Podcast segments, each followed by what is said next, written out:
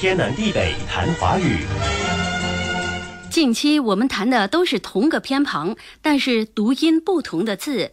有的偏旁只做声旁，有的则可以既做声旁也做形旁，甚至在一个字里头同时兼任形旁和声旁。早前我们谈过各部首和各部首所构成的字，而这个系列则是偏旁或部件所构成的字。注意呀，并不是所有偏旁都是部首，很多偏旁在一些字当中只充当声旁，那它多数不是部首。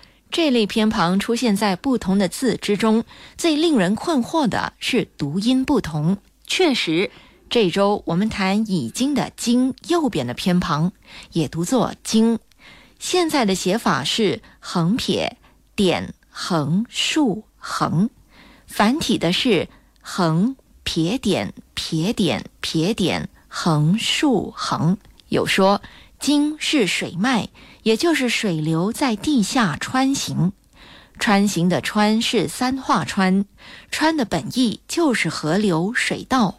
原来“经”是水流在地下穿行，这个“经”也是已经的“经”的古文。也就是说，偏旁“经”以前同已经的“经”。是的，经文已经的“经”是现在只做偏旁的“经”。后来左边加上密，也就是细丝，现在写作绞丝旁，所以另一个解释是经文经下部是织布时把线撑开的弓，上部的三条曲线是织布的经线。对呀，布正是纵横交错的线织到一起而成的，而这些纵横交错的线，纵向的就是经，横向的是纬。横撇点撇点撇点横竖横，经现在简化了，并且已经不单独成字，都做偏旁了。偏旁经加上绞丝旁构成的经，本意是织布的纵线，和纬相对。啊，我想到地球的经线、纬线，地球表面连接南北两极的是经线。地球表面某点随地球自转所形成的轨迹，则是纬线。是的，经纬的意思又引申为南北东西的意思。南北称为经，东西称为纬。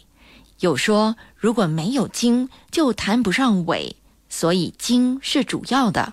怪不得人体气血通路的主干称为经，比如经脉、经络。正因为经非常重要，所以记载高思想、高道德标准的书籍称为经典。天南地北谈华语。